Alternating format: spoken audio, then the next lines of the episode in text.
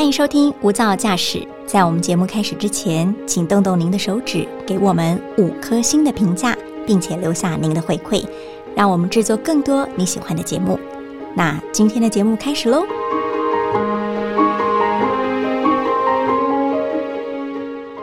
许多人开蛋糕店的初衷是因为他对烘焙有兴趣，有人当保姆是因为他喜欢小孩。有人当导游是因为他喜欢旅游，但是当兴趣变成了工作，还能真的这么有趣吗？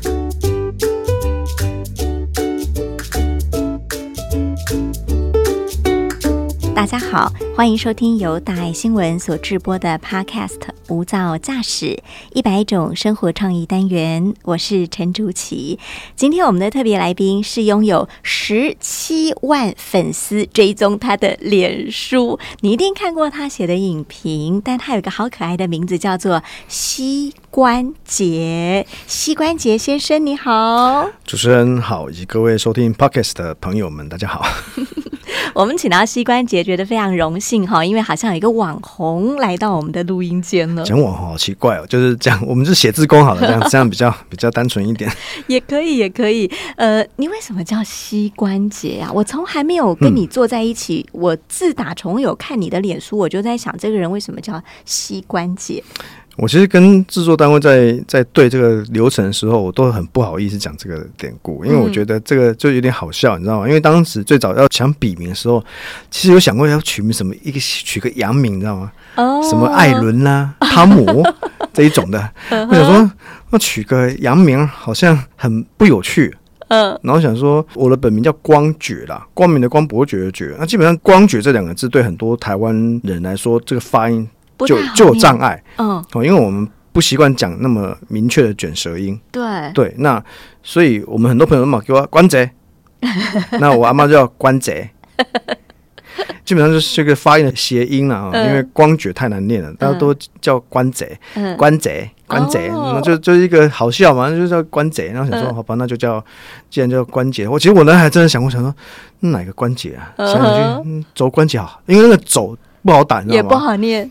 支欧肘卷舌卷舌音肘肘关节，好难念哦。讲个简单一点啊，膝关节啊，就就就就对啊。所以每次人家要我解释我的笔名的时候，我都觉得有点害羞，因为就是一个荒唐的想法，造造就了一个奇妙的一个名称出来，这样子。不会啊，很可爱，而且你模仿的惟妙惟肖。关贼，对啊，就是大家亲切一点，对，可以叫我关贼就可以这样子。好，关贼从小喜欢看电影嘛。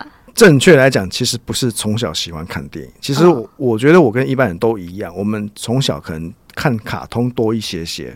你说有没有看很多电影呢？老实说，真的没有。我们大概一年哦，我那时候跟制作人在聊说，我们真的一年大概看那个两三部而已。你是指你小时候？对我小时候，其实对，那其实真的是直到我国中。二年级的时候，因为我们家前面巷口有个录影带店，然后那个那一年的夏天呢，我我们家买了一个录影机，所以呢，我在那一年夏天呢，我才真的看了比较多的录影带这件事情。那当然哦，其实那个时候看录影带跟后来的。过程是完全一点关系都没有。我从小就是是一个喜欢看卡通跟看漫画的人而已，就喜欢看荧幕里有东西。嗯，也还好，就看书的那漫画。哦，对，因为不是那么多时间可以看电视。嗯，对，所以其实这这一切其实真的是有点误打误撞啊。讲这一整段的过程真的是有点荒谬。你知道，我常常跟，因为我我的一个好朋友跟我说，他说你人生的旅程哦，就是你从从事的职业哦，跟你大学毕业后选择的前两份工作是有关系的。哦。我不知道那个主播你同不同意这个事情哦？那我觉得应该是有，嗯，就是你所毕业之后，你的同温层跟你的职业选择，前两份工作可能会决定你人生。可是你第一份工作不是跑去当了记者？第一份正式的工作其实就是在电影圈的，在电影圈，在电影圈的，对，因为也是一个荒谬啦，就是纯粹是买了一本笔记本，然后想说要写个东西好了，那不如来写个电影观后感好了。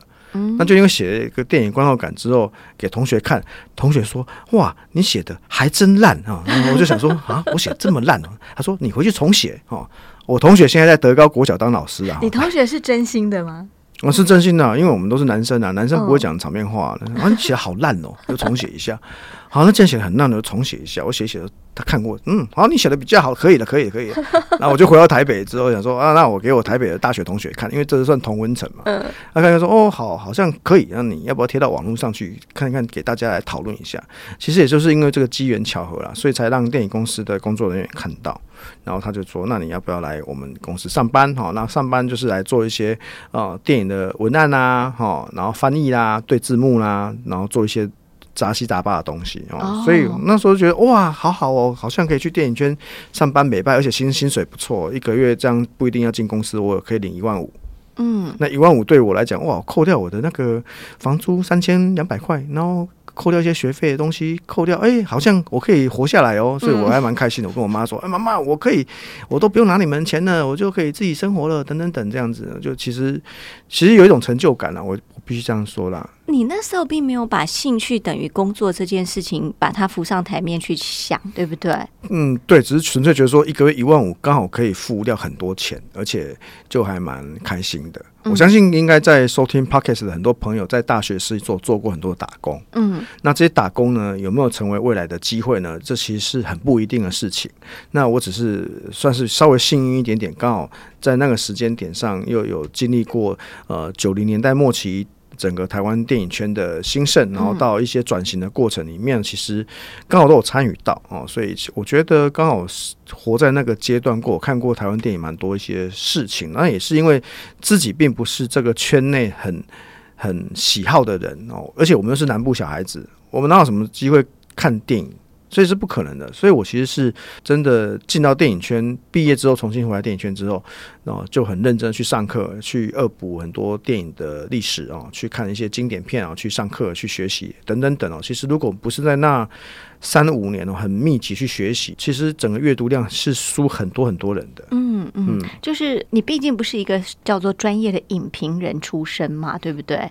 那其实回想过啊，其实有又有谁可以说是专业的影评人出身呢？其实很多现阶段你看到所谓的影视评论者。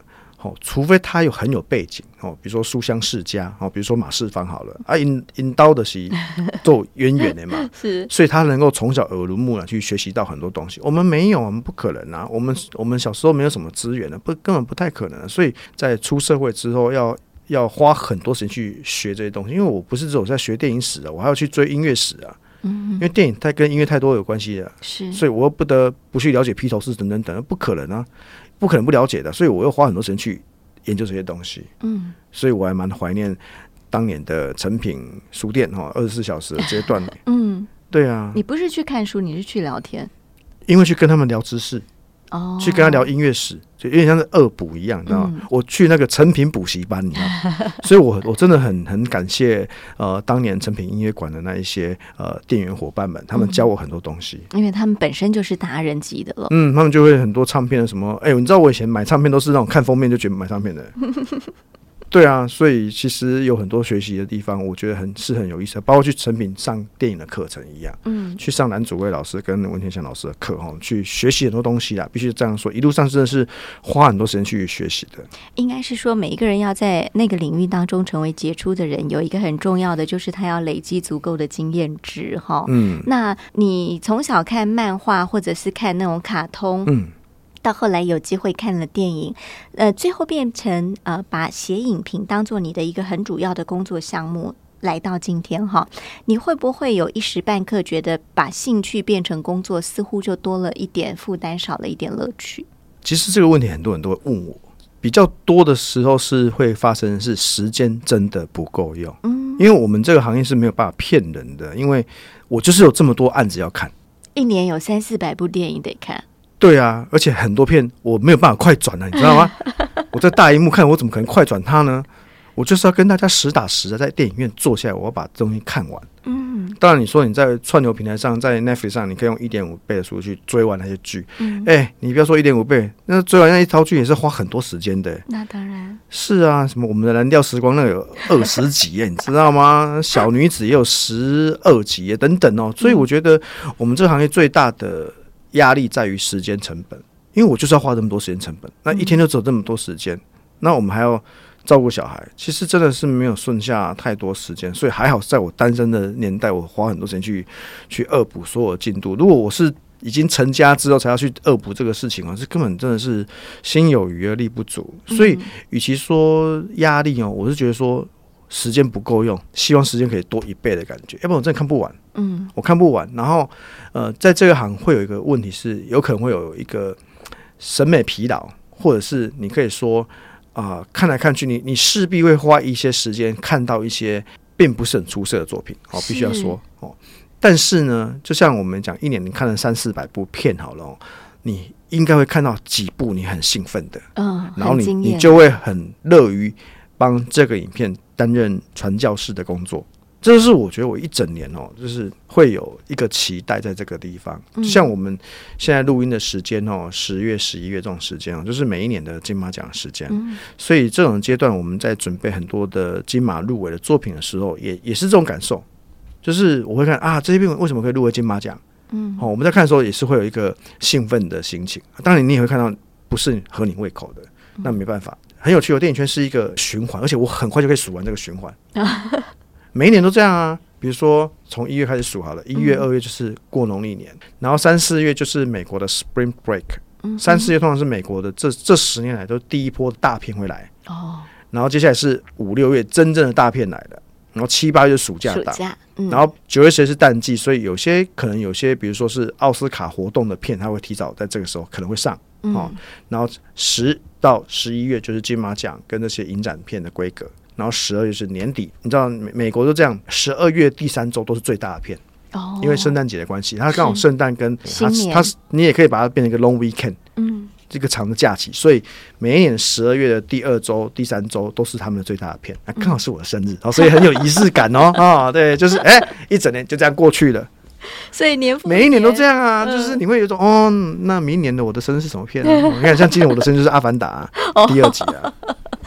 那那你会不会有呃度小月的时候？有啊，度小月就有啊，九九月跟十月一定是度小月，嗯，因为这是每一年都这样子的。嗯，然后有些时候，比如说。其实二三四也有可能是度小月。嗯，如果那一年的暑假的开头先锋打的不够好的话，那那一年的第一季就会很辛苦。嗯，因为第一季从一二三月嘛。嗯三月如果不好的话，四月就惨了。嗯，所以现在漫威的片很多都会卡那种四月、五月、六月之间，其中某一个月会放一个大片场上去。嗯，对，那一下收拾。对，那美国的淡季也是这一个这个阶段啊，它美国基本上是八九十就是大淡季。嗯，十一、十二是它的旺季，十月底就是圣万圣节开始会有一些惊悚片，然后十一月有感恩节会有一些家庭电影，然后十二月就是他们的年度大片。就这样，所以用电影算月份，它一整年的算法其实算的很简单。那每一年就充满了一种仪式感，一年又过去了。这些全部走一轮，我都还没有讲什么台北电影节跟高雄电影节嘞，对不对？然后我们也说，光是六月份的台北电影节跟现阶段的高雄电影节，如果又很荣幸的参与了某些工作的话，那你就要看更多案子。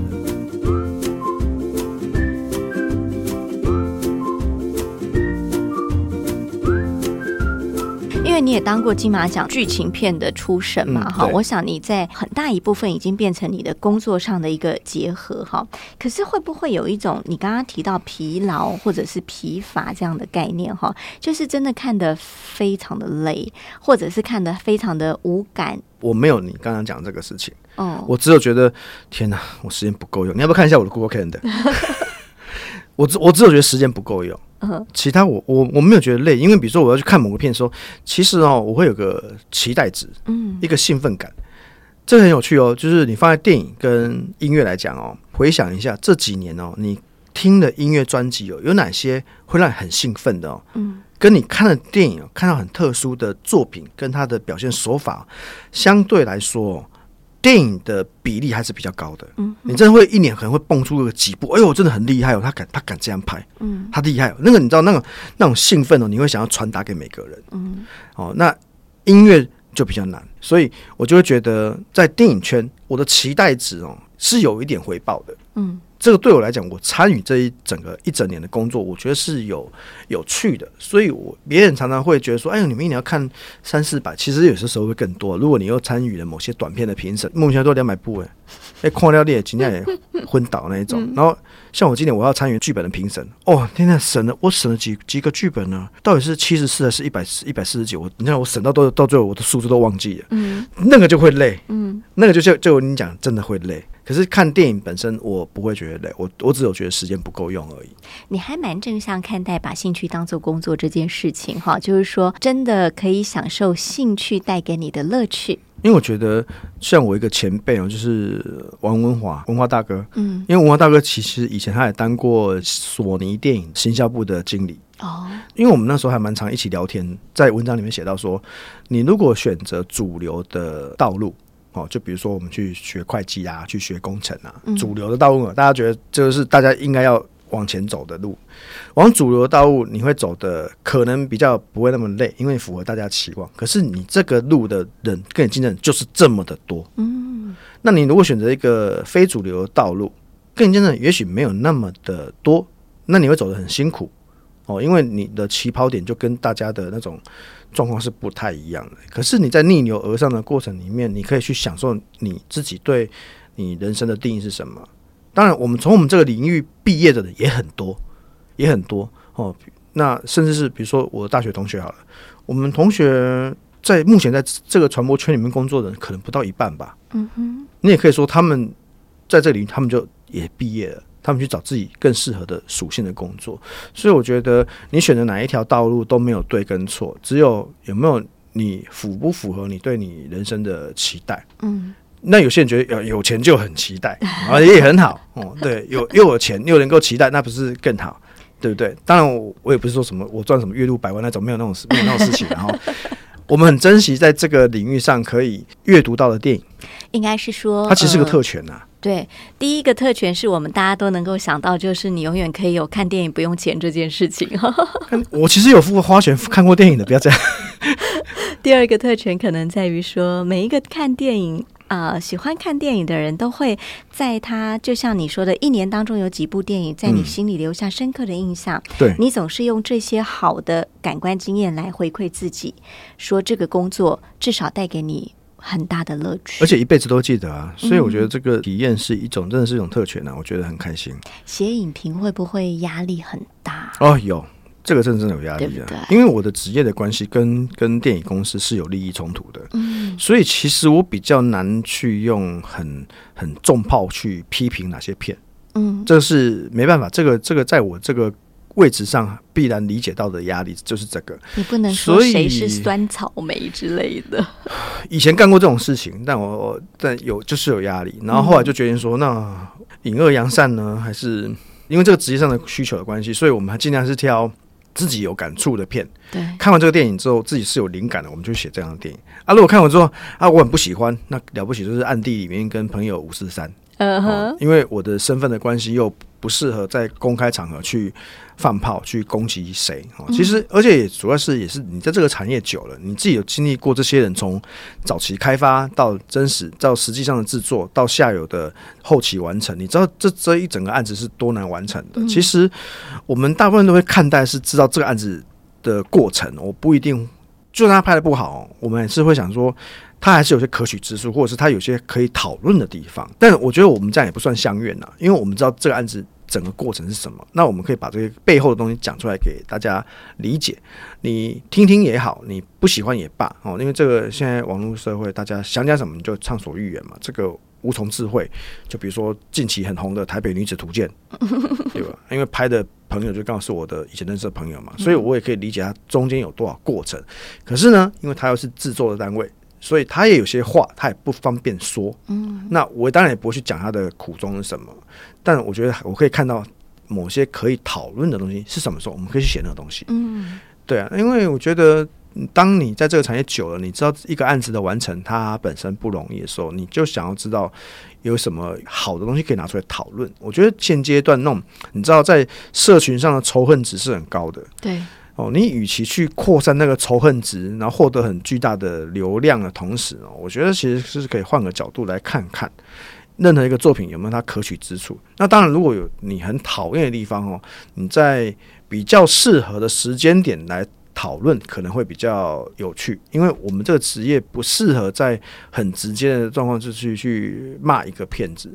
这一点就是我们跟美国差异很大的地方。我有时候很抱怨的，那美国人、美国影片人他们畅所欲言的写，我们台湾影片其实大部分是不能这样写的，因为你知道我们台湾影片很多，如果你知道在宣传期啊，你就把人家大放厥词哦，把人家修理的体无完肤的时候，你可能会被这个片商封杀的。嗯，而且你可能会招致浪潮般的一些负面的事情接踵而至。但其实哦，现阶段是更严重的，因为现阶段的社群哦，是每一个人都能够上去讲话的。嗯，那你说二十年前、三十年前的那个时期的评论文化哦，我觉得可能相对比较。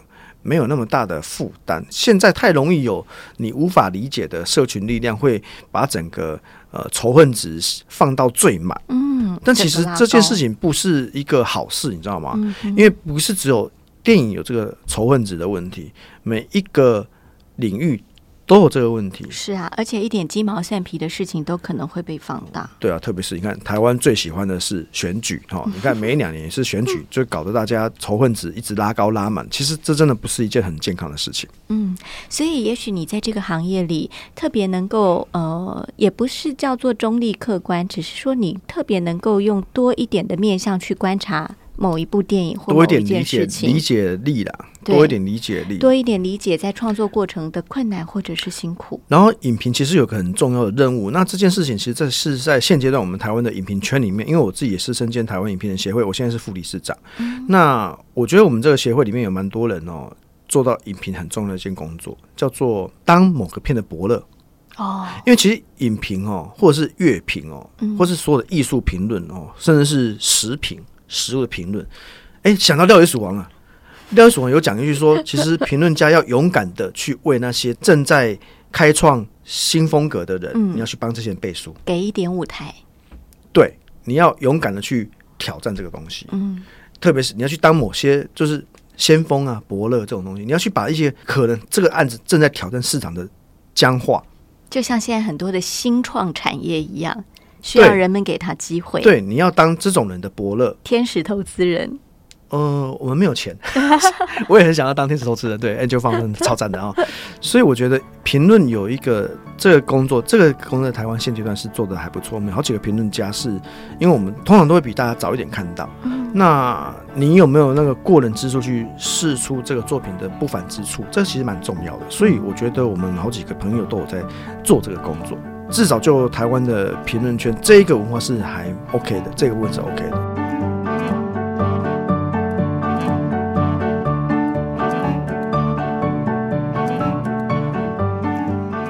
你自己在呃社群媒体有十七万的粉丝，也是很知名的影评人哈，在。这个社群媒体，你刚刚提到，不管仇恨值也好，或者只是一些酸言酸语的留言的时候，你会很在意吗？每一个经营脸书的人，其实都蛮在意他的粉丝跟他的互动吧。其实你说不在是不太可能不在意的，除非你完全不看留言。嗯，但你不看留言，你怎么跟人家互动？嘿，所以这就是一个两面刃哦。因为我我我有一个朋友，他是做投资的，嗯，他就讲，因为他就是属于比较无私的，他去分享他的观点。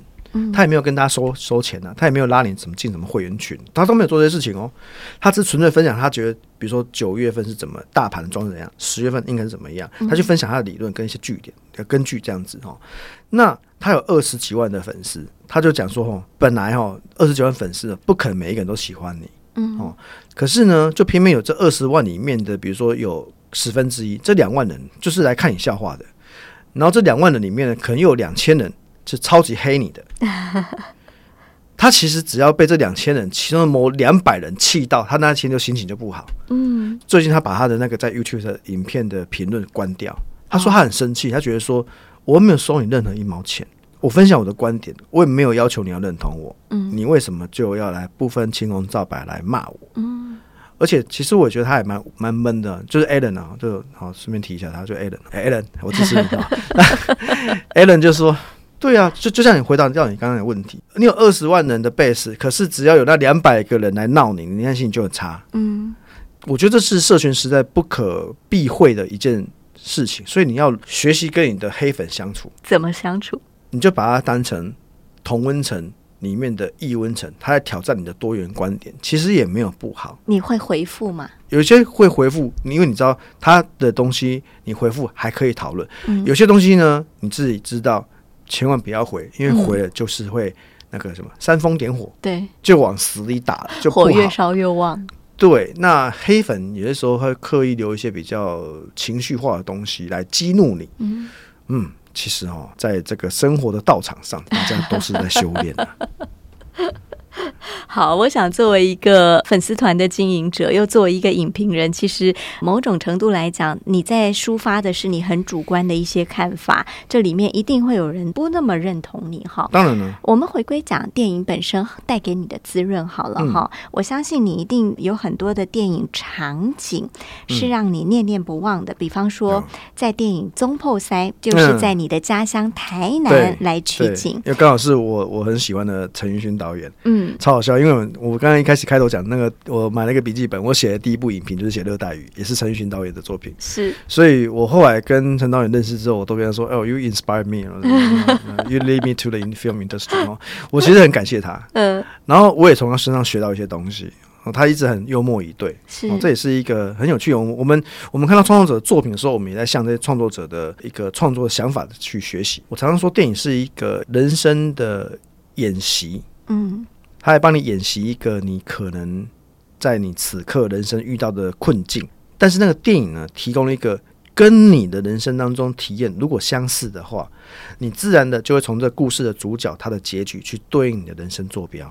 这等一下还可以讲《人生真美丽》这一部，对不哦，对？真的真的，你这样一讲也是，对很多人来讲，它也许不是是一个娱乐的功能而已。嗯，对。先讲中破三，嗯，周末赛就是那个拍摄在那个丹旗的中西区嘛。嗯哼，老实说，各位朋友，我以前真的不熟那个地方。台南人的，没有，因为我以前哦，我们很单纯，只会去学校跟家里，嗯，所以我只会去北区的台南二中跟东区文刀，其他区不会去，哦，因为因为我以前是管乐队的，嗯。我以前下课就是在学校里面吹竖笛而已啊，我不会去别的地方啊，吹完竖笛就回家了。没有自己的时间，对，然后因为念大学就上台北了嘛，所以根本很多居然不熟悉的，后来才慢慢这几年，你知道这十来年台湾人在观光很热的，嗯。所以看到中报赛的时候，心里面很很多感触的，就是这些地方以前我都不熟啊，但是他在台南拍啊，我自然会有对他有不一样的情感在啊。嗯然后啊因为又搬到安平啊，安平有几个场景是中波赛去拍的，所以我爸爸他也蛮骄傲的，蛮自豪说：“哎，你看那条那球啊，还得是中波赛底下翕的哦。就嗯，其实我就觉得我爸爸因为这十年哦做出租业的生意哦，他间接看了很多片。嗯那间接看了很多片的过程里面，我们在聊天的过程里面就多了很多话题可以聊。嗯，所以我觉得我我爸爸这十来年看了蛮多电影的哦，就是跟一般的年长英法族来说，他算看得多的了。你爸爸有受你影响吗？受我影响哦，我觉得嗯不全然的。我爸爸是本来就是会看电影的人，OK，只不过我们在求学阶段，请问哪个爸爸妈妈平常没事会带小朋友去看电影的？没有嘛？都有哎，可以读册，可以下功课，那我课已经看电影啊，对，呃，一年看没几部这样子啊，嗯很正。常吧？嗯，所以你跟你的爸爸因为《中破塞》这部电影而有了更多的多一点话题，因为他那时候还还带还带我去中破塞拍摄的场景去拍照，，还有一些场景也是，即便你也是爸爸了，嗯你都很难忘怀的那种跟自己爸爸出去。有了，其实会记得啦。我爸爸带我去爬那棵树了。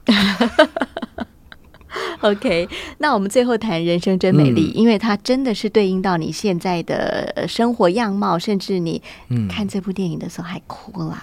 哦，有有有，蛮多片，蛮多朋友看这个片有哭的。希望我们节目播出的时候还，还有一些场次可以赶快请听众朋友去看一下这个片。嗯对啊，因为我刚刚有稍微聊到电影的情节呢，你可以当成是你人生的一个演习哦，你就知道，哎，哦，原来会发生这种事情啊，原来他是怎么解决的。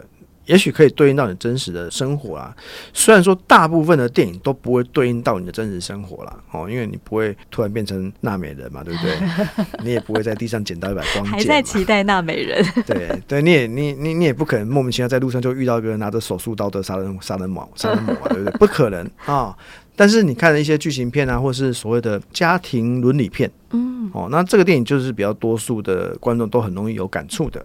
所以这些电影呢，比如说我们刚现在聊这部《人生真美丽》，是一部韩国电影哦。那这个电影它的故事只不过就讲一个就是为了家庭付出多年的妈妈哦，突然发现自己得了重病，那可能在人世间不久哦，这时候还发现说，那为什么我当家庭主妇能努力照顾我的丈夫、照顾我的儿子、女儿，照顾这么多，然后帮他们庆生，那为什么我自己过生日的时候都没有人帮我庆祝？嗯啊，也许台湾人会比较认认真庆祝母亲节，我不知道。韩国就他他觉得说我这个妈妈为这个家庭付出那么多，你们都没有人感念我的辛劳，那这时候我都快走了，那我人生有什么未完的遗愿也想要完成的？结果她跟她老公说：“老公。”带我去找我的初恋情人 啊，小米，她觉得老公觉得很荒谬啊，我觉得我才不要理你呢。嗯，哦，就随着剧情的推演，到最后还是没有办法抵挡妻子的请求哈，就带着妻子去寻找初恋情人的过程里面呢，又有欢笑，又有心酸的故事啊。然后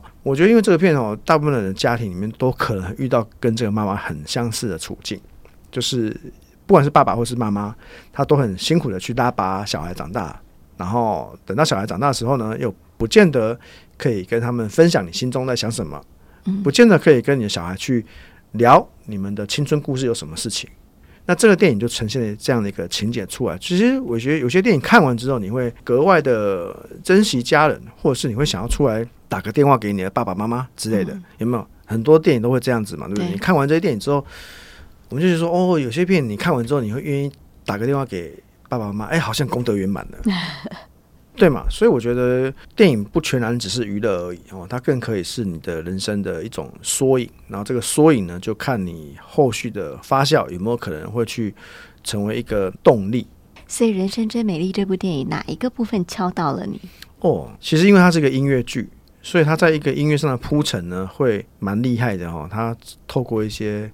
歌曲的演唱那种很高亢的时候，你的喉头就一锁，因为他太太就觉得说，歌词对不对？对呀，太太他太太就觉得说，不要自爱自怜啊，哈，要更珍惜现阶段美好的时光啊，等等等啊。随着那个歌舞的场面呢，哎呀，这个歌太好听了，好听到我就是，这样子这样子对，就就是就是会哭。对我觉得那个当那种有为人父母者了哈，像你记得《失速列车》吗？嗯，我知道。你有看吗？我没有看，你没有看，你居然没有看，我咖啡决定泼过去了。我不敢看。你没有看《失速列车》，你居然没有看这个 phenomenon 这现象级的影片，你居然没有看？不，我不敢看，我真的不敢看。那你知道那个片有很多感人的地方？哦，我听说。啊，你居然没有看？我不敢。天哪，我好想把你砸出去这个麦克风。我先走一步，换人。就是其实哦，很多所谓的类型片呢，我觉得韩国就是厉害在这种类型片，它有既定的公式，但它可以可以加入一些亲情或是感情的戏码，可以让一个类型片不纯然服务那个类型。我觉得韩国很厉害，是不管什么片，他都会埋温馨跟笑料的梗在里面。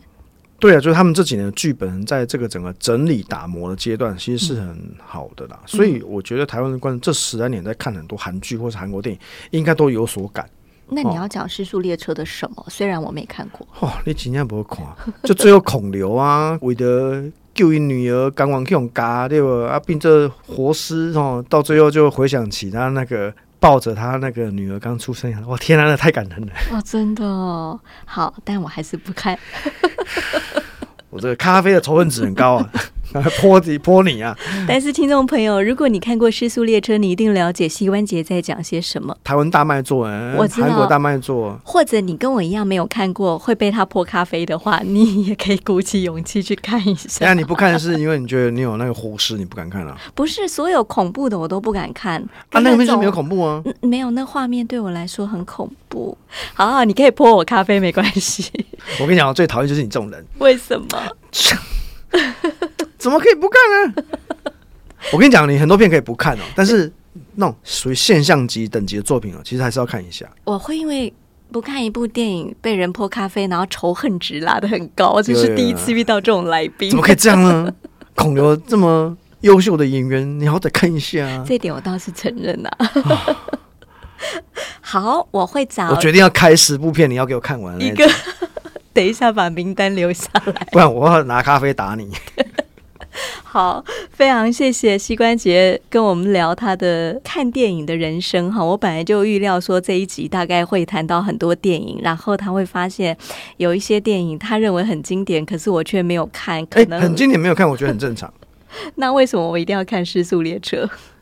因为它是属于到现象级等级的影片，而且它是这几年的电影。嗯，你如果跟我说，哎，我没有看《教父》。哦，好，我可以理解，因为它是七零年代、八零年代的作品，很多片不见得你会看。可是因为像《失速列车》这种是这几年这种现象级等级的作品，就像你跟我说你没有看《阿凡达》，我肯定会泼你咖啡一样的道理，就是好险我有看，好险没有看哦，再不然第二杯咖啡就要过来了。就像那个啊，就是可是如果你没有看，你说你没有看漫威电影，我不会怪你哦，嗯，因为我那是那种类型，我知道那那个是属于漫威世间情，那个太复杂，那要看很多片，那个那个要那要累积这么多的看片的历史才能够，嗯。你知道他演什么，你没有看那个我都不会有意见哦。可是那种单独的一部那种很卖座的电影，而且它又是一个温馨的电影的时候，不看好像有点说不过去。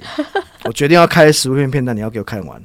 我来给你介绍我们的膝关节，叫做某某影城的资深公关经理，就是因为他是公关经理，所以他跟我推销，我一定要去看《失速列车》。不知道我们的听众朋友，你是否也跟我一样没有看过《失速列车》？欢迎留言，欢迎留言，或者不敢看的，欢迎留言，或者来追一下膝关节的脸书哈。好，总而言之是非常谢谢跟我们聊了从兴趣变成工作，从工作中找到兴趣。其实每个人都期待工作愉快啦，最好像电影一样，过程很甜蜜，结局很完美。可是嗯我们总是要知道，人生有很真实的酸甜苦辣，嗯这种百种滋味才叫做真实的人生嘛。有些幸福的人，他是人生是无风无雨的啦，嗯，你也可以过得很快乐，没有问题。对，但我觉得那毕竟是少数啦，哈。嗯，那风雨成诗的人哈，嗯一路上风风浪浪的人，用传统的说法，你可能大家觉得啊，我过得很不幸福哈。但我觉得换个角度想，你是一个有故事的人。嗯，所以你只要勇于突破失速列车那些可怕的片段，你最终就会看到失速列车温馨的一面。好，赶快去看，谢谢膝关节，拜拜。谢谢，也感恩您收看今天的无噪驾驶，这是由大爱新闻所直播的 Podcast。如果你想知道更多详情，请您上脸书搜寻“无噪驾驶”，没有噪音的旅程。我们下次见。